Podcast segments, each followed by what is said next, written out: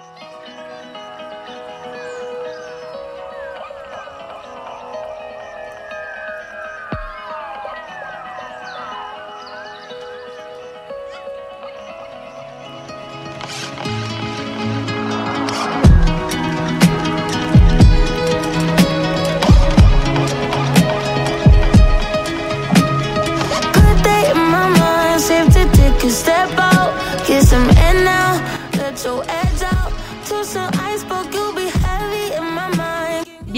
y bienvenidas un día más aquí a nuestro revuelto de zetas, donde la voz de la gente joven importa. Hoy vamos a hablar de algo tan simple y que muchos de nosotros hacemos, como es eh, la experiencia Erasmus, pero que en el fondo creemos que tiene mucha, muchos temas de los que sacar y para ello tenemos pues a una invitada muy especial.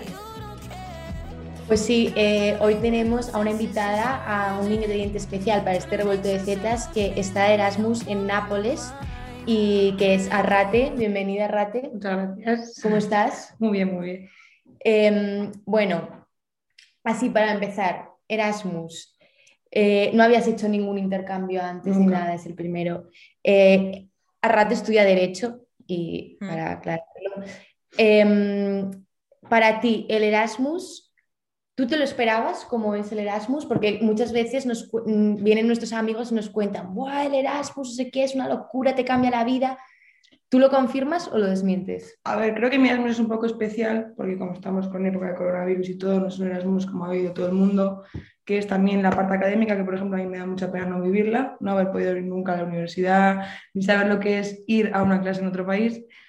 Pero sí es verdad que te cambia mucho la vida porque al final tienes que sacar tú las castañas del fuego todos los días, conocer de repente grupos que, por ejemplo, yo llegué al segundo cuatro, entonces los grupos ya están hechos, tienes que integrar lo más rápido que puedas.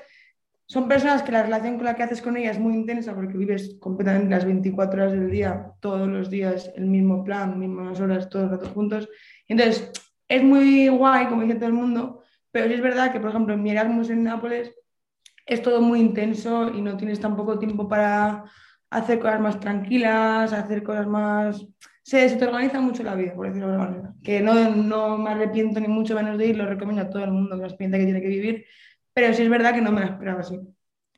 Yo creo que una de las cosas que hay que destacar eh, que ha cambiado del tema del Erasmus es que creo que se ha caído un poco el prestigio este que tenía antes, pues irte a estudiar a, una universidad fuera, ¿sabes? Que ahora es más bien pues el orgasmus, ¿no? Como lo llaman, que, el ir a estudiar un idioma, que ya eso nadie se lo cree, por así decirlo. Sí, efectivamente, llevo tres meses en Italia y te puedo decir que italiano no sé cuatro palabras, porque al final nos, nos metimos en el grupo Erasmus, nos salimos, como en todo, nos quedamos con lo cómodo y si tienes una facilidad de poder comunicarte en tu idioma con cualquier persona y conseguir todo lo que necesitas, ¿para qué te vas a molestar? Y sí, es verdad que si hubiese sido lo que estaba diciendo antes, si hubiese ido a la universidad, si hubiese eh, tenido algo académico, el idioma, que es lo que también una riqueza que te lleva hasta en Erasmus, pues lo hubiese fomentado más que lo que, lo que me ha tocado a mí, desgraciadamente, en este momento. Claro, es que ahora Erasmus es un poco como, bueno, me voy un año de casa eh, a conocer españoles realmente, porque la mayoría conocen españoles y, siendo honestos, a emborracharme durante ocho meses y a disfrutar de la vida. Que también es lícito porque... Sí, o sea, que tampoco pasa nada porque al final es una experiencia nueva de vivir un año en una ciudad diferente en el extranjero, ¿sabes? Que joder, que eso también mola. Claro, porque arrate tú en esto, dirías que has... O sea, igual académicamente dices, no es el mejor cuatrimestre de mi vida, de lo que estoy aprendiendo, pero estás aprendiendo más cosas de la vida, o sea, estás, mm, ¿crees que, te, que es una experiencia nutritiva para ti? Sí, o sea, yo creo que cualquier experiencia y más yéndote de tu casa y tu zona de confort siempre va a ser nutritiva y siempre te va a aportar mil cosas, siempre, vayas a donde vayas. Pero sí es verdad que, eh, aparte, lo, lo, malo de ello es que es muy parecido al castellano, entonces tú puedes hablar en castellano y te van a entender. Entonces, como te entienden, tampoco te esfuerzas, pero en cuanto a personal, experiencia personal y, y progreso personal sí que se nota porque lo que te digo, tienes que meterte en un grupo, tienes que conocer un idioma, una cultura que al final es Italia y parece que está al lado, pero son, son países distintos y como en todo hay, mm, ¿cómo se dice? Mm, culturas, costumbres. costumbres, justo costumbres distintas que te tienes que hacer y te tienes que adaptar en un periodo de tiempo muy pequeño. Y, pero sí, lo, lo vuelvo a repetir, recomiendo la experiencia 100%, pero creo que sí que hubiese sido más enriquecedora, no en época de COVID. Y mm, vale, tú estás en Nápoles. Efectivamente. Y la, lo, lo, que se dice ¿no? de Nápoles, uy, la mafia italiana, uy, la camorra. ¿Es cierto? ¿Se Sí, vive así en Nápoles sí. con la camorra a tu alrededor? Sí, o sea, nosotros tenemos además la mala suerte y la buena, porque de alguna manera mala porque estás en la peor zona de Nápoles viviendo, pero buena porque también es como que te metes más de lleno al, al país y a lo más característico del país, que es la camorra, la mafia. Pero. La pizza no, la camorra. No, la camorra. Y lo que más. Y a mí lo, lo que te, lo que he contado muchas veces. A mí lo que más me sorprende al principio es el secretismo que hay por las calles, que tú vas andando y ves a las personas que aquí en Madrid los ves hablando, mirando, tú cruzas y no para alguien la conversación. Y ahí, si tú pasas al lado de alguien, se callan hasta que mmm, consideren que la, la, distancia que tienes no vas a entender la conversación. Y luego, por ejemplo, en situaciones con compañeros de las musicales, si han bebido situaciones, uno conoció a uno de la, a un miembro de la camorra y otro ha estado apuntado con pistola, o sea, sí hemos visto situaciones en las que la mafia está muy controlada, o sea, está controlada, pues, la, la mafia controla mucho el país. De hecho, la policía, por ejemplo, no tiene ningún tipo de poder, ni los carabineros ni los militares no tienen ningún tipo de, de jerarquía ni de, ni, de, ni de opción a decirte absolutamente nada. Bueno, pero eso es una, bueno, eso a mí me parece increíble, la verdad. En plan, no me lo, no me lo imaginaba. ¿Tú esto lo sabías, en plan, antes de irte? ¿Sabías que ibas a ir a esa zona de Nápoles que era como más conflictiva, por así decirlo? Siempre te venden Nápoles como que es conflictivo, pero no es tan conflictivo hasta que lo ves. Básicamente. O sea, es aún más conflictivo. Pensaba que decir, no, todo guay. O cuando vas a, a yo qué sé, a las 3.000, te dicen, a las 3.000, las 3.000, las 3.000. Luego a las 3.000 y te puede pasar algo, sí, pero no es para tanto. Pues al revés, al revés. Yo iba confiada en decir, ah, esto es lo mítico que cuentan, tal, lo típico. Pero llegué allí y te juro que yo estaba, me, me monté en el taxi, cogí, llegué a Nápoles, 10 minutos en Nápoles, coge el taxi para ir a tu casa. Salimos del aeropuerto y me dice el taxista, no mires, mira para abajo, que estamos en San Emiliano, que es uno de los, una de las zonas más peligrosas de Nápoles, y yo te juro que iba con el corazón a mí así, que hasta que no llegue a mi casa, mirando para abajo, hasta que no llegue a mi casa, no, no mire para arriba. Y a mí eso me asustó, o sea, yo voy por cualquier zona, cualquier país, y en ningún momento me van a decir, no mires por la ventana. ¿Has ido y vas siempre por la calle acompañada, entonces? No, sí, sí, sí, vas siempre acompañado porque si no vas acompañado, no es que te puedan robar, es que tienes un 99% de probabilidades de que te roben o que te peguen. O sea, Pues, es una apuesta segura. Chicos, un buen destino, esa zona de Nápoles. Si estabais decidiendo vuestro destino de Erasmus y sabéis que a Nápoles no vayáis. No, sí, no, no, no. O Tam- compraros un spray de pimienta para ir. No, no. También te digo, sí, o sea, os estoy contando la peor parte de Nápoles, pero la gente es súper súper simpática con todos los Erasmus, eh, te hacen ofertas en cualquier lado, eres bienvenido siempre, o sea, es- tienes un símbolo de euro en la cabeza, ¿sabes? Entonces, en cualquier sitio al que vayas te van a tratar como si fueses mm, Dios, por decirlo de alguna manera. Y también se agradece, o sea, nunca tienes... Por el día Nápoles es precioso. Es precioso, la gente es majísima, todo lo bueno. Si es verdad que si a las 3 de la mañana, pues Nápoles no es tan bonito. Pero también te digo, como cualquier ciudad. O sea, lo que pasa que Nápoles pues, es más una ciudad sin ley, un caos, en la que la gente muchas veces no roba por robar, sino que es que hay muchísima pobreza, hay muchísima necesidad. Y por ejemplo, ahora que hemos estado en zona roja, que, estaba, que era confinamiento domiciliario, lo digo entre comillas porque se ha cumplido no sé dónde, eh, se notaba un montón que la gente no tenía para comer. O sea, la pobreza existe y la pobreza se ve muy claramente. Que también esto último que dices, ¿no? De ver la pobreza también es como que hay, el Erasmus también ayuda, pues eso, a salir de tu zona de confort, a ver mundos que no estamos acostumbrados, pues la mafia, la pobreza, culturas diferentes. Entonces, que sí que es verdad que aunque ahora se dice, no, es que el Erasmus es para emborracharse, pues también tiene esto, Sí, que es bueno, que ayuda a saber salir de tu zona de confort también, la Sí, verdad. sí, sin duda. Sí, yo la verdad que he aprendido mucho, mucho, a valorar también mucho lo que tienes cuando piensas que la pobreza en España sí existe, y existe, y existirá en muchos sitios que no hemos visto a mayor grado. Pero yo no he visto, y eso que he estado un mes en Marruecos, mm, hay momentos que yo no he visto en otro lado como he visto en Nápoles en cuanto a pobreza. Sí, que tampoco hay que irse muy lejos para ver pobreza. Efectivamente. Exacto. Que nos creemos que vivimos en Europa y que esto es, vamos, la leche y Y no. a veces está más cerca de lo que creemos. Mm.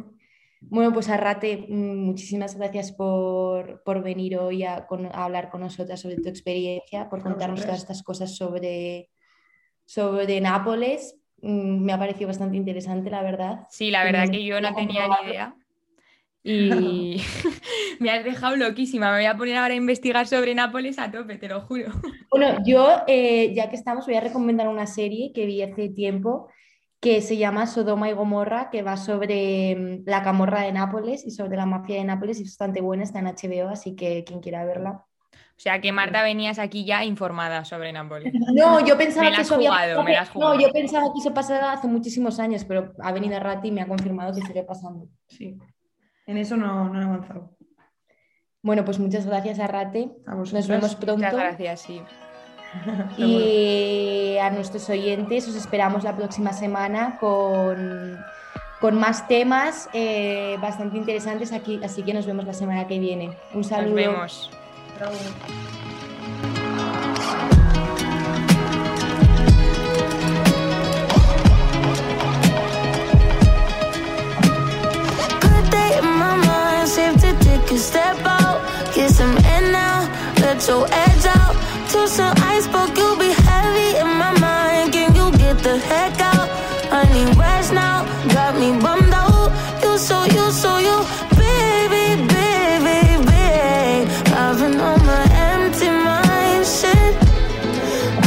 Que hoy tenemos a una invitada que para mí es de alta categoría. Ella es Margaret Gameballs.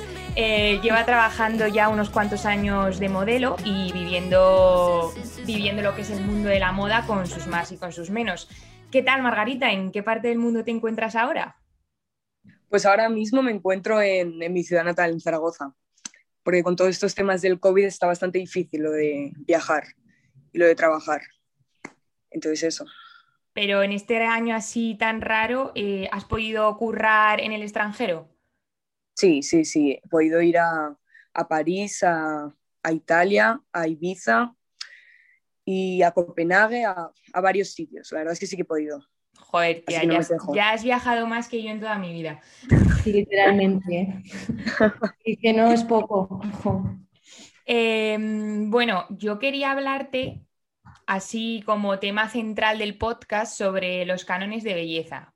O sea, cómo tú ves eh, ¿Qué exige la sociedad ahora mismo a una mujer en cuanto a belleza? En plan, ¿qué canon es el que encaja ahora mismo en esta sociedad? Pues, a ver, como ha sucedido siempre, el típico canon de ser una 34, de tener una 90 de cadera, 89. Pero sí que es verdad que ahora mismo eh, estoy muy contenta porque me encuentro en un momento en el que todo está cambiando lentamente. Entonces, eh, yo cuando empecé a ser modelo sí que tenía muchos problemas de talla porque pues eso me hacían adelgazar y básicamente que todas fuéramos iguales. Pero al, al haber crecido y que empecé con 17 años, ahora que tengo 21, mi cuerpo ha cambiado totalmente. Entonces ahora estoy teniendo trabajos en los que mi talla es la perfecta, me quieren así. Pero claro, no todas tienen esa suerte, pero, pero es verdad que está cambiando lentamente. Entonces ese canon ya está un poco más abierto, la verdad. Porque eh, con todo esto en plan de las redes sociales, yo veo como que sí que hay muchas campañas de eh, aceptar cuerpos, la normalidad de cada cuerpo y tal, pero yo quería saber cuál es la realidad, o sea, si esas campañas al final eh, son efectivas o no, en plan, lo que has dicho tú de que las cosas están cambiando, pero muy lentamente a lo mejor, ¿no? Pues a ver, efectivas en cuanto a la sociedad, sí, pero también hay que decir que hay marcas que de verdad eh, quieren hacer campañas en las que haya todo tipo de cuerpos y después hay otras marcas que simplemente se suman a, esto por no quedar mal.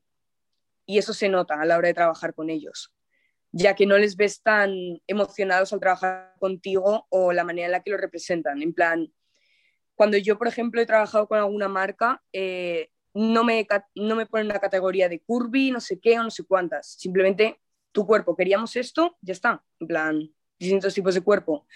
Pero después sí que me ha tocado trabajar con alguna marca que me categorizan de curvy, cuando realmente no lo soy. Entonces, ahí se nota que ellos realmente no están mentalizados de lo que son el tener distintas tallas y aceptar todos los cuerpos. Simplemente se están sumando por, por quedar bien, porque son una marca. A mí me, me sorprende mucho lo de curvy, claro, es el mundo de la moda, pero me sorprende mucho lo de curvy en, en mujeres que son literalmente súper delgadas y, son totalmente mm, lo que pide la sociedad y el hecho de que a esas mujeres les, les pongan la etiqueta de curvy, ¿tú crees que eso también afecta a las mujeres que están fuera del mundo de la moda, que es un poco perjudicial?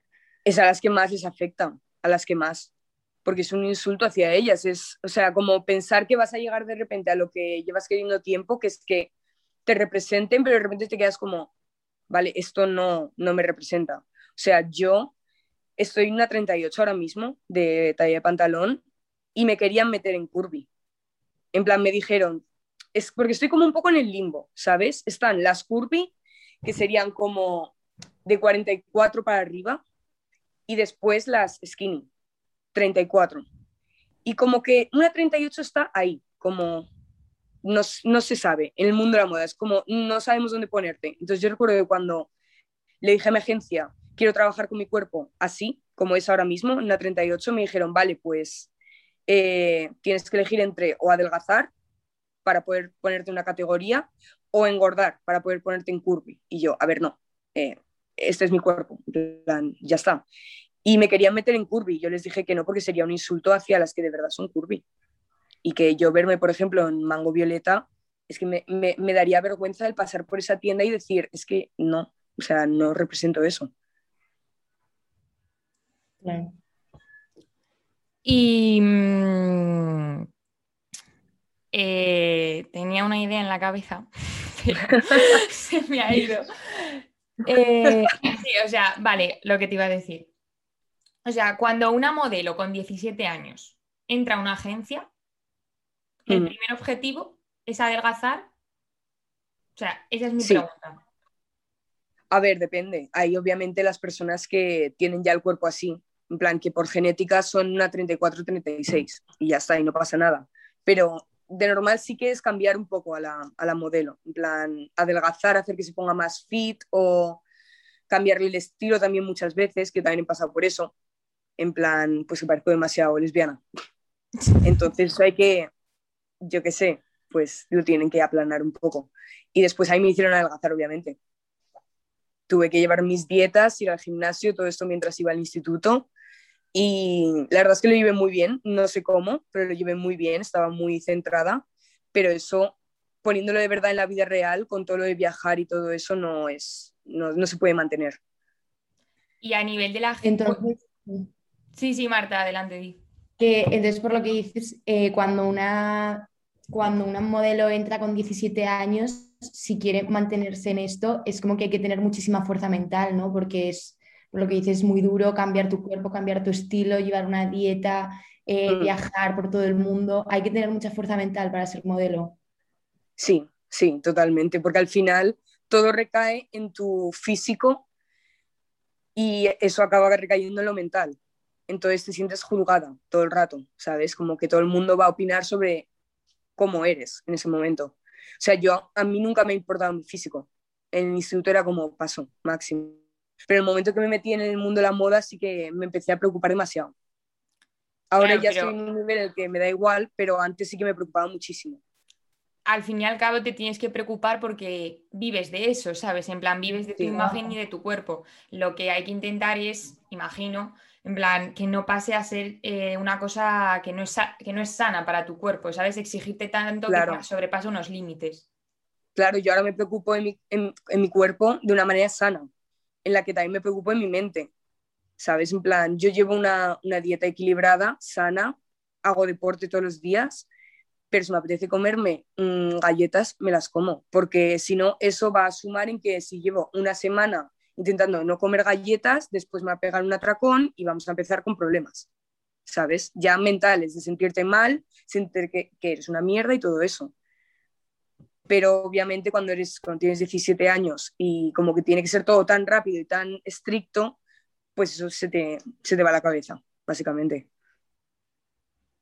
Claro, y luego está en plan el tema de las redes sociales, que por un lado sí que existen todas estas campañas de concienciación y tal, pero por otro lado también vivimos en un mundo donde predomina la imagen por encima de todas las cosas y donde tenemos pues a influencers y a todo este tipo de personas que las ves guapísimas comiendo super fit y esto a, niñas y adolescentes les puede afectar de una manera muy negativa, ¿no? Sí, totalmente. Yo creo que lo que cambiaría esto un poco sería el que todas esas personas, ¿sabes? Que como que admiramos, que al final son las personas guapas que tienen un Instagram que no sé qué, que no sé cuántas, esas hablasen de verdad de lo que opinan de su propio cuerpo, de si lo han pasado mal, si no han tenido ningún problema y todo. Pero la cuestión es que es todo súper tabú y más para las modelos, realmente. No podemos realmente hablar mucho de si hemos tenido problemas con la alimentación en la industria porque eso obviamente es como insultar a la mano de comer, ¿sabes? Entonces es bastante tabú pero eso ayudaría muchísimo. Yo lo que más me ha ayudado realmente ha sido el escuchar como de, voz propia a las modelos a las que yo admiraba, el conocerlas y que me contasen ellas sus experiencias.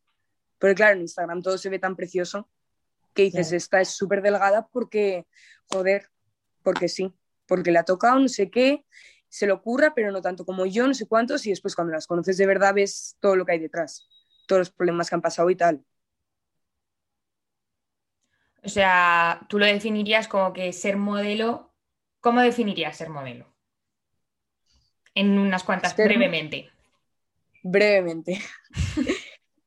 pues a ver, ser modelo, yo creo que es más que una imagen. O sea, es de, ser modelo debería ser, y es lo que se está convirtiendo, en ser imagen y voz a la vez.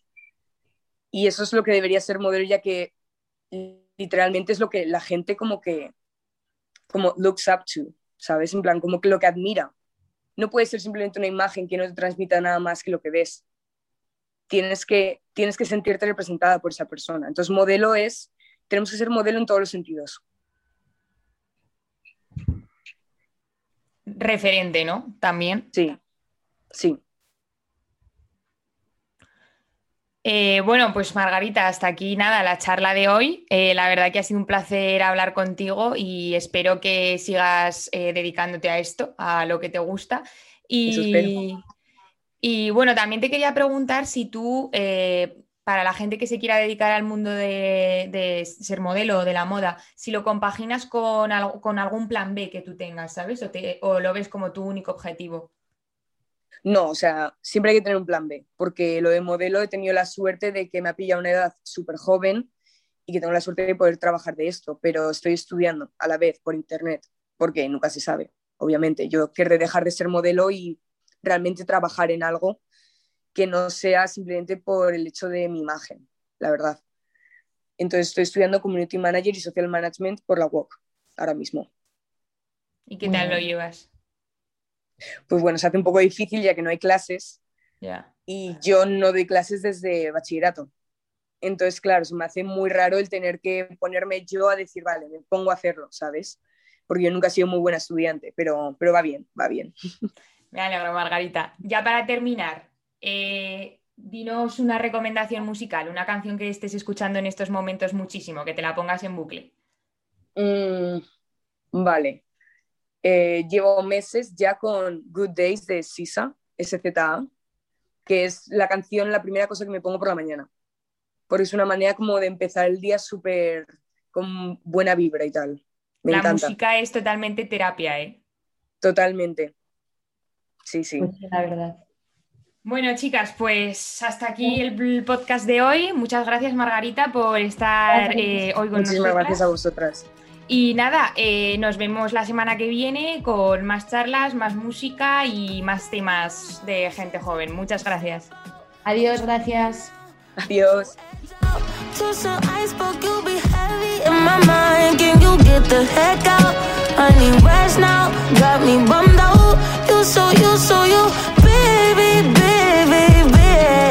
I've